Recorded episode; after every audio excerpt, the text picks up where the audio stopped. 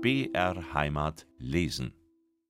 Wie schon früher erwähnt, brachte ich zuletzt den Samstag und den Sonntag auf dem Lande zu, nachdem ich mich zu der vom Arzte angeratenen Badreise nimmermehr entschließen konnte. In der ersten Zeit fuhr ich gewöhnlich mit Wagner und der Branitzka in meinem zweisitzigen Phaeton nach Nymphenburg. Später begleitete mich Rosa und bei größeren Partien auch deren Mama sowie Zeitler und Fränkel, welche in meinem Landauer fuhren. Vierspännig bin ich niemals gefahren, wie behauptet wurde. Feldafing am Starnberger See war einer meiner Lieblingsorte. Und dort kehrte ich stets in einem guten Gasthause ein, dessen Besitzerin bei mir Geld angelegt hatte. Eine in der Nähe gelegene und an den Possenhofener Waldgrund angrenzende Villa, welche mir ziemlich billig angetragen wurde, brachte ich käuflich an mich und vermietete dieselbe an ihre königliche Hoheit, die Fürstin Helene von Thurn und Taxis. In dem wunderschönen Garten daselbst ließ ich nur Rosen anpflanzen, und da die Villa der Roseninsel gegenüber lag, so gab ich ihr auch den Namen Villa Rosa. Gelage habe ich in dieser meiner einzigen Villa nie abgehalten, wie die lügnerische Farmer erzählte. Überhaupt war ich nie eine Freundin von Gelagen oder gar Orgien, denn meine persönlichsten Bedürfnisse waren von jeher äußerst gering. Und meine Köchin, Wally Brauneis, bestätigte in meiner Verhandlung als Zeugin, dass sie mich um 36 Kreuzer hätte erhalten können. Außer meinen Ausflügen nach Starnberg machte ich noch verschiedene andere, welche hier der Reihe nach folgen mögen, weil den Ovationen, die mir hierbei ganz ohne mein Zutun entgegengebracht wurden, in meiner Verhandlung so großes Gewicht beigelegt wurde. So fuhr ich einmal per Wagen nach Miesbach. Frau Ehinger kam mit der Bahn nach. Ich war im Gasthofe zum Weitzinger abgestiegen, und als ich wieder vom Orte wegfahren wollte, da hatte sich eine Unmasse von Menschen angesammelt. Alle von dem gleichen Streben besät, mich zu sehen. Selbst die niederen Hausdächer waren dicht besät von Personen. Zwei Kellnerinnen kamen zu mir ins Zimmer hinauf und ersuchten mich, ich möchte doch ans Fenster treten, weil die Leute mich allzu gerne sehen möchten. Als ich nun dem Drängen, wenn auch höchst ungern nachgab und ans Fenster trat, da erscholl ein tausendstimmiges Hochrufen und die Musik der Gebirgsschützen spielte ein hübsches Lied. Meine Pferde und mein Wagen wurden bekränzt, und als ich die gedrängt voll Menschen stehende Stiege hinunterging, da machte man mir ehrerbietig Platz. In den Wagen wurde ich hineingehoben und um der jubelnden Volksmenge zu entgehen, befahl ich meinem Kutscher, so schnell als möglich zu fahren. Alles winkte mir mit Hüten und Taschentüchern Abschied zu, und vor Miesbach hatte sich wieder eine große Menge aufgepflanzt, die mich mit Hochrufen empfing. Ein anderes Mal machte ich in Begleitung der Frau Direktor Langratei, Frau von Barlog und einem Bediensteten eine Partie nach Andex, wo selbst im Kloster ein ausgezeichnetes Bier verleiht gegeben wird. Auf dem Heimwege kamen wir durch Pfaffenhofen, wo selbst ich beim Wirtshause der Pferde halber Rast machen wollte. Kaum hörte ich aber die Töne einer Tanzmusik, so befahl ich dem Kutscher augenblicklich weiterzufahren, aber schon hatten mich mehrere der Anwesenden erkannt, liefen dem Wagen nach und begrüßten mich mit lautem Hochrufen. Rasch war auch die Musik hinter mir her und spielte mir im Wagen ein Lied auf. Ich ließ mich aber nicht lange aufhalten und fuhr unter den lebhaften Zurufen der Menge von Dannen. Bei einem Ausfluge nach Kreuth mussten wir das Dorf Sauerlach passieren, und eine Stationsmeisterfrau daselbst, welche bei mir Geld angelegt hatte, ersuchte mich, bei ihr ein wenig auszuruhen. Als wir, um ein Nachtmahl einzunehmen, von da ins Gasthaus gingen, hatte sich das Landvolk massenhaft angesammelt und empfing mich mit Hochrufen. Ein Landmann trat dann zu mir hervor und forderte mich in naiver Weise auf: Freien Spitze, wir hätten an Durst. Gängers, zahlen's uns a Mass, es is so Horsheit. Na, so lasst's enk halt einen halben Eimer Bier geben, erwiderte ich darauf und ging ins Zimmer des Postmeisters, wo selbst wir suppierten. In Kreuth übernachteten wir, um andern Tags ins Achental zu fahren. Daselbst war bei meiner Abfahrt wieder viel Volk angesammelt, welches mich mit Alpenrosen und Edelweiß beschenkte und mir durch eine gerade dort anwesende Musikkapelle, welche von einem Schützenfeste kam, eine Hymne aufspielen ließ. Die Badkapelle in Kreuth ersuchte mich gleichfalls, einige Stücke vortragen zu dürfen, eine Aufmerksamkeit, welche ich annahm und mit 30 Gulden belohnte. Während meiner Anwesenheit in Kreuth sollen auch der Herr Justizminister und noch einer seiner Herren Kollegen zugegen gewesen sein, und ich bezweifle nicht im geringsten, dass die Herren über diese Ovationen, welche man meiner Person darbrachte, nicht sonderlich erbaut gewesen sein mögen. Im Kursaal, wo selbst ich schon als junges Mädchen mit meiner Mutter oft gewesen war, sah ich jenen Herrn Primavesi wieder, der dort seit undenklicher Zeit einen kleinen Bijouteriewaren-Bazar innehat und mit dem ich mich früher oft italienisch unterhalten hatte. Ich machte bei ihm Einkäufe und erlaubte auch meiner Gesellschaft, es dürfe sich jedes eine Kleinigkeit wählen. Doch diese waren in ihrer Auswahl so unbescheiden, dass ich eine Rechnung von über 130 Gulden zu berichtigen hatte. Ein anderes Mal begab ich mich nach Tegernsee, und zwar bei furchtbar schlechtem Wetter. Im Gasthause fanden sich viele Gäste aus der besseren Gesellschaft Münchens, darunter viele Beamte vor, welche mich mit nichts weniger als freundschaftlichen Blicken betrachteten, umso mehr als die Landleute wiederum mein Gefährt mit Blumen schmückten. Bei meiner Abfahrt soll sogar einer der Herren den christlichen Wunsch geäußert haben, ich solle doch in den See fahren. Doch habe ich diese Worte nicht selbst gehört, konnte sie deshalb auch nicht befolgen. Bei einer anderen Gelegenheit, in Fürstenfeldbruck nämlich, ließ ich in einem oberen Zimmer des Gasthauses decken. Auch hier kamen die Leute massenhaft angerückt, um mich zu begrüßen, während die Straße ebenfalls Kopf an Kopf besät war mit Menschen, die mich sehen wollten. Die Musik spielte vor meinem Fenster Du liebes Aug, du lieber Stern, und als ich auf allgemeines Bitten hin vors Fenster trat, um mich den Menschen zu zeigen, da brach ein wahrhaft endloser Jubel aus. Als wir wegfuhren, hatte sich wieder eine Unmasse Menschen angesammelt, so dass sogar Polizei für die Aufrechterhaltung der Ordnung tätig sein musste. Im Augenblick des Abfahrens drängte sich nun ein städtisch gekleideter Mensch an meinen Wagen, pfiff hinein und rief mir zu Fahr zum Teufel in die Hölle und verschluck hundert Spitzkugeln. Ich nahm meinen Schirm, um den zudringlichen Menschen zu vertreiben, doch die Menge riss ihm den Hut vom Kopfe und ihn selbst vom Wagen weg, und als er etwas später mit seinem Begleiter sich wieder an mich herandrängte und sein Pfeifen wiederholte, da wurde er von der jubelnden Menge übertönt. Ein Bauer aus Fürstenfeldbruck, welcher tags darauf mich besuchte, erzählte mir, dass jenes Individuum ein Hutmachergeselle gewesen sei, welcher von einem Israeliten bestochen wurde, um gegen mich zu demonstrieren. Auch in Ebenhausen, das ich einmal besuchte, versammelten sich viele Leute und brachten mir hochst dar. Mehrere Geldanleger unter ihnen baten, am Massal auf mein Wohl trinken zu dürfen, weshalb ich ihnen einen halben Eimer verabreichen ließ. Als ich Eibling besuchte, war gerade Jahrmarkt, und ich schenkte deshalb der Kellnerin, welche ich als eine meiner Geldanlegerinnen wiedererkannte, zehn Gulden, um sich den hierzulande gebräuchlichen Jahrmarkt zu kaufen. Von Eibling fuhren wir nach Hohentann, wo ich vom Schulmeister und den Bauern feierlichst bewillkommnet wurde. Vom selben Schulmeister erhielt ich tags darauf als Andenken an die Gemeinde Hohentann ein feingesticktes Taschentuch zum Geschenk.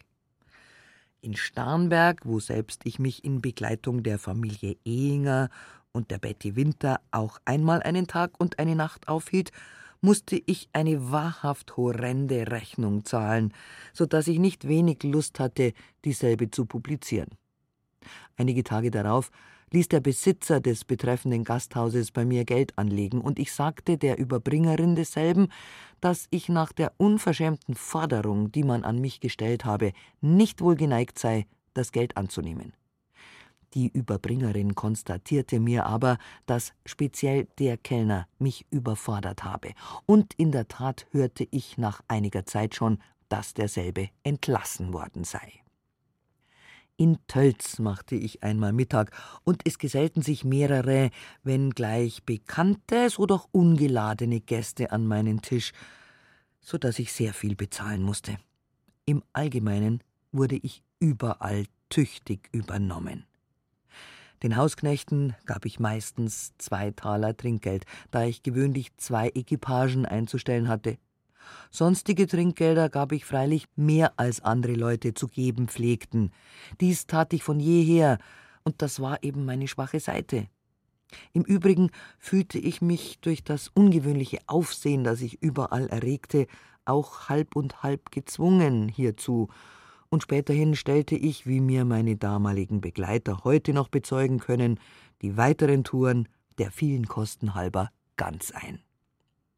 Von der Doktorbäuerin Amalie Hohnester hatte ich schon so viel gehört, dass ich mich auf Zureden des Literaten Frenkel, der angeblich mit ihr befreundet war, entschloss, nach Mariabrunn zu fahren und sie meiner Leiden halber zu konsultieren.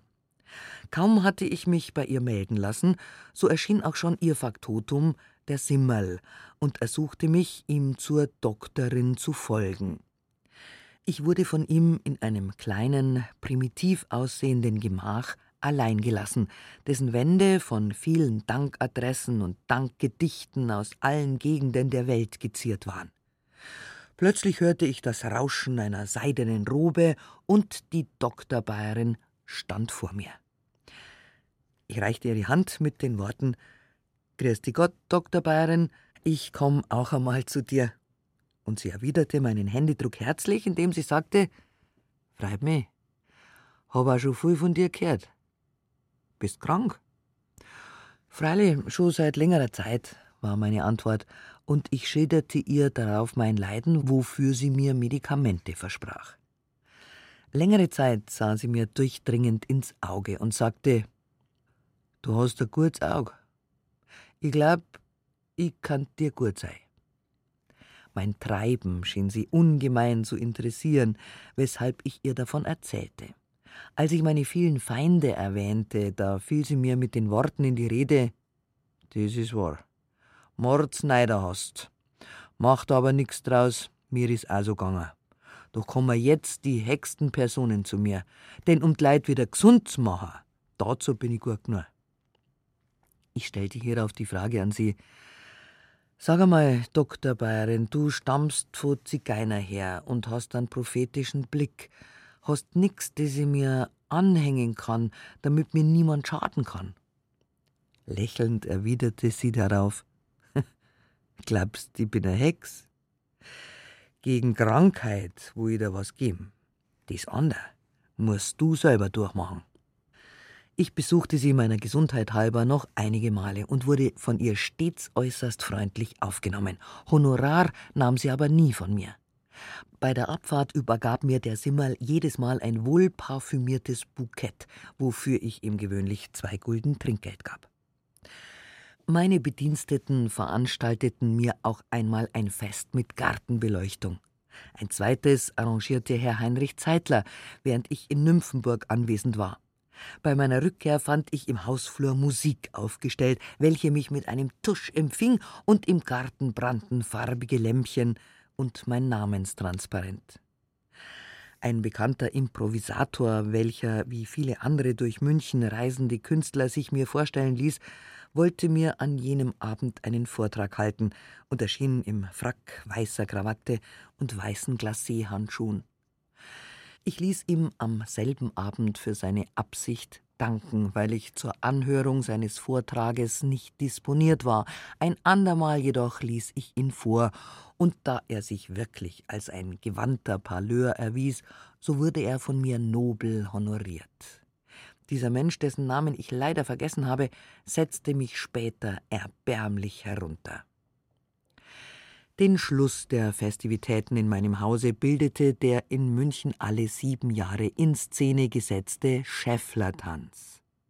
Einige von den Schäfflern, welche Geld bei mir angelegt hatten, kamen als Abgesandte und baten mich um die Erlaubnis, auch bei mir tanzen zu dürfen, und ich bewilligte dies gerne. Ich lud zu diesem Schauspiel meine Mutter und einige sogenannte Freunde ein, und in der Tat verlohnte es sich der Mühe, denn Originelleres habe ich nicht leicht wiedergesehen. Die Leute trugen weiße Strümpfe, Schnallenschuhe, schwarze Kniehosen, rote Jacken und grüne Kappen mit weißen und roten Federn. Zwei der Vortänzer schwangen mit viel Geschicklichkeit ein volles Glas in einem Reifen und tranken dann auf mein und meiner Mutter Wohl, worauf ein Tusch mit dreimaligen Hochrufen folgte.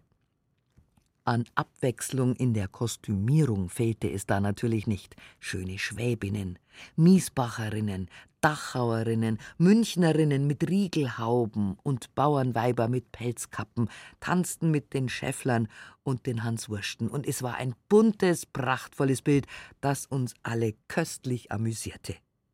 Die Leute wurden von mir mit Schinken, Wein und Brot regaliert, auch erhielten sie ein Honorar von 95 Gulden. Sechstes Kapitel Meine Unternehmungen und meine Projekte. Es dürfte für den Leser nicht uninteressant sein, zu erfahren, welcher Art meine Unternehmungen und Projekte denn eigentlich gewesen sein mögen, und ich will mich daher darüber etwas verbreiten.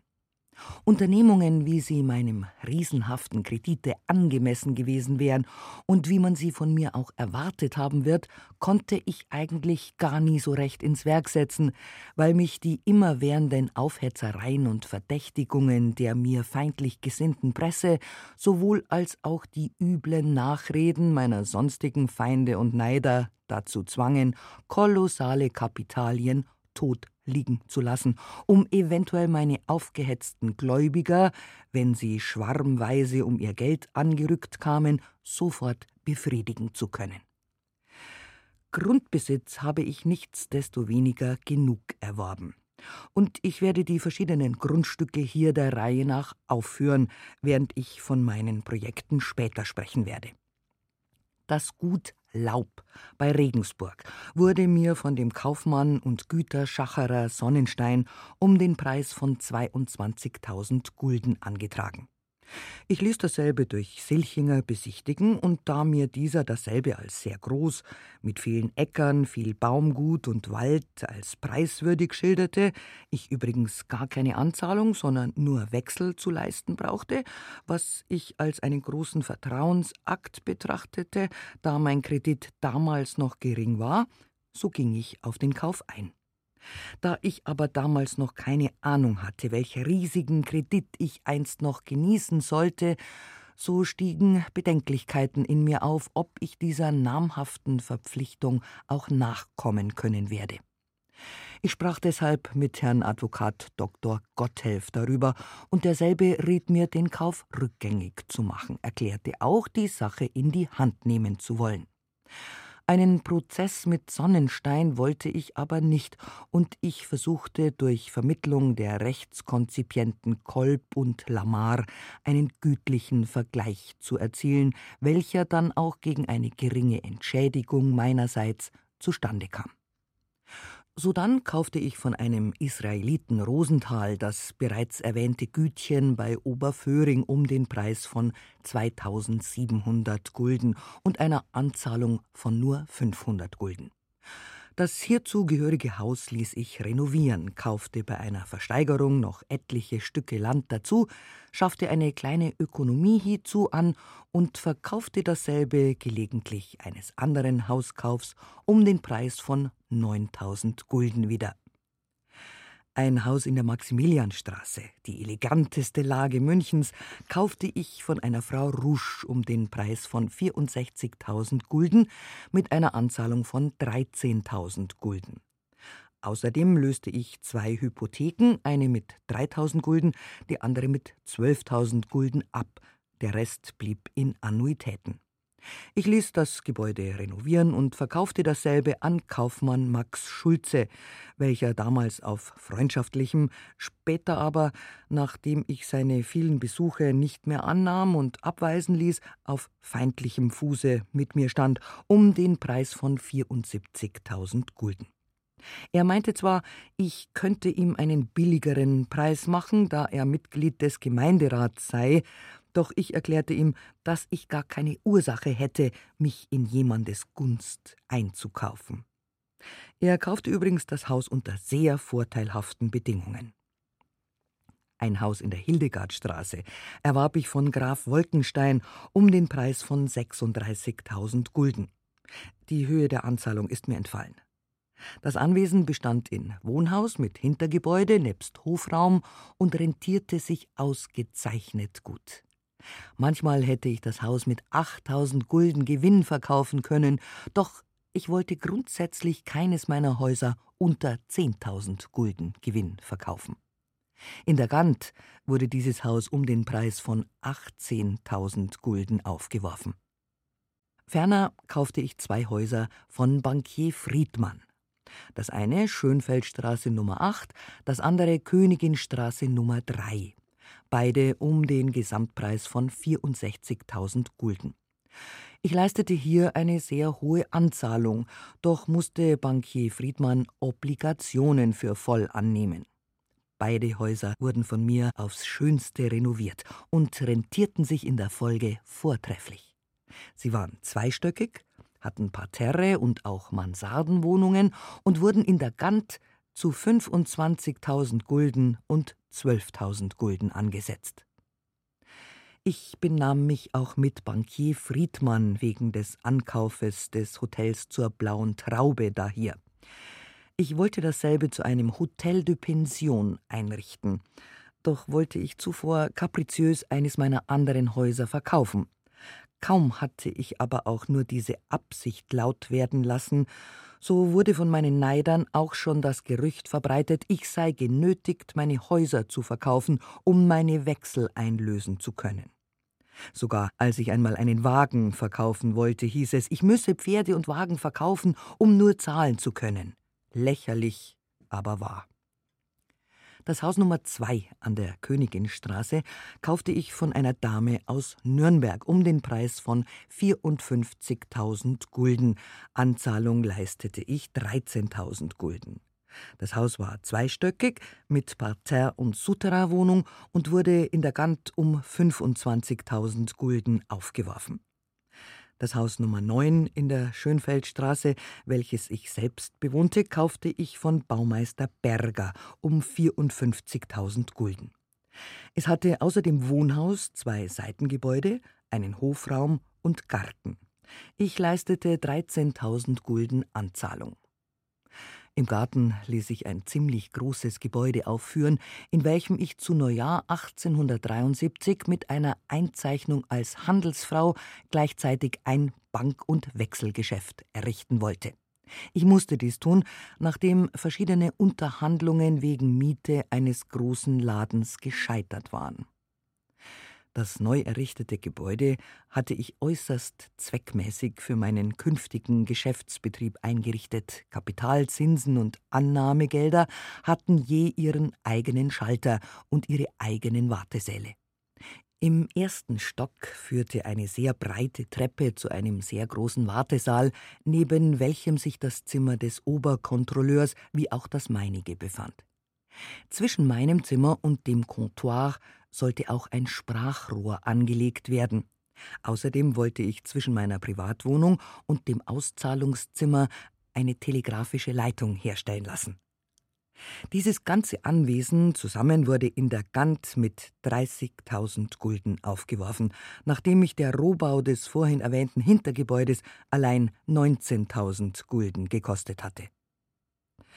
Das Haus Nummer 5 in der Königinstraße ersteigerte ich von den Erben des Privatiers Kohn, welcher sich aus Lebensüberdruss selbst entleibt hatte, um 43.000 Gulden. Es bestand in einem Wohn- und Nebengebäude mit Hofraum und Blumengarten, war einstöckig mit Parterrewohnung und hatte Stallungen, Remise, Kutscherwohnung und Treibhaus nebst einem Sommerhäuschen und einem Springbrunnen. Im Rückgebäude befand sich ein prachtvoller, als Badezimmer dienender Marmorsalon, den ich jedoch nie benützte. Das prachtvolle Inventar, welches sich in dem Hause befand, hatte ich um den Preis von 6000 Gulden käuflich an mich gebracht. Anfänglich beabsichtigte ich, meine Wohnung ins Kronhaus zu verlegen und die bisherige in der Schönfeldstraße zu vermieten. Ich hatte auch schon mit einem Kavalier Baron von W. einen desfallsigen Mietvertrag abgeschlossen doch machte ich denselben wieder rückgängig, da Rosa Ehinger mich fortwährend bestürmte, doch ja nicht in ein Haus zu ziehen, dessen Besitzer sich darin entleibt hatte. Ich gab ihren inständigen Bitten nach und blieb in meiner bisherigen Wohnung. Ich gedachte nun, das Kohnhaus seiner brillanten Einrichtung halber als Chambre garnie an vornehme Fremde zu vermieten und gab deshalb mehreren Kommissionsbüros entsprechende Aufträge. Aber allen, die sich meldeten, war der Preis für die Gesamtwohnung, nämlich 300 Gulden monatlich, zu hoch, und geringer wollte ich dieselbe nicht hergeben. So blieb denn dieses wunderschöne Haus vorläufig unbewohnt. Später wollte ich einen Stock darauf bauen und Privatwohnungen einrichten lassen. Das Inventar hingegen wollte ich in mein neues Gebäude verpflanzen. Im Kronhause empfing ich gewöhnlich Leute von Distinktion, welche in diskreten Geldangelegenheiten mit mir konferieren wollten. Auch kam ich einige Male aus denselben Gründen dort mit einer Bekannten meiner Mutter zusammen.